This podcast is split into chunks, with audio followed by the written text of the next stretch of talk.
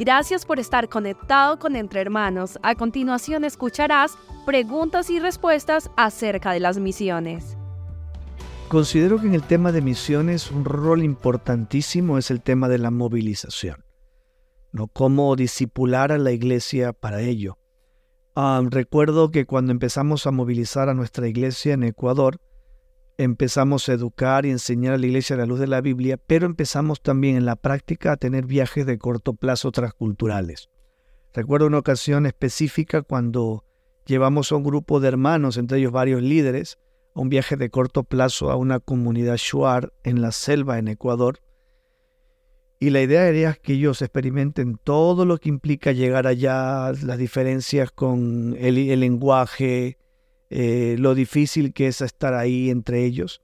Y bueno, una de las cosas interesantes que ocurrió es que uno de los hermanos, después de haber pasado todo lo que pasamos en el viaje, la caminata, la subida en bote río arriba, horas caminando, la lluvia, el comer algo que no está uno acostumbrado, la famosa chicha, que es una bebida típica allá, recuerdo que uno de los líderes vino a mí y me dijo, Pastor, yo no, no cuente conmigo para otro viaje.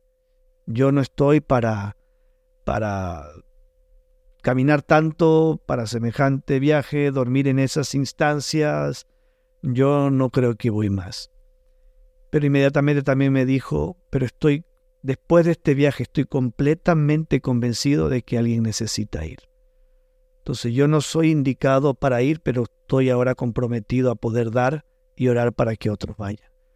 Entonces, para nosotros eso fue una experiencia eh, importante porque nos dimos cuenta de que cuando el creyente llega a entender a primera mano todo lo que implica la tarea misionera, una de dos, o responde al llamado de ir o responde al llamado de poder sostener, ya sea oración, económicamente o cuidando a los misioneros. Y creo que esa exposición ayuda a la iglesia a mirar más allá de sus cuatro paredes.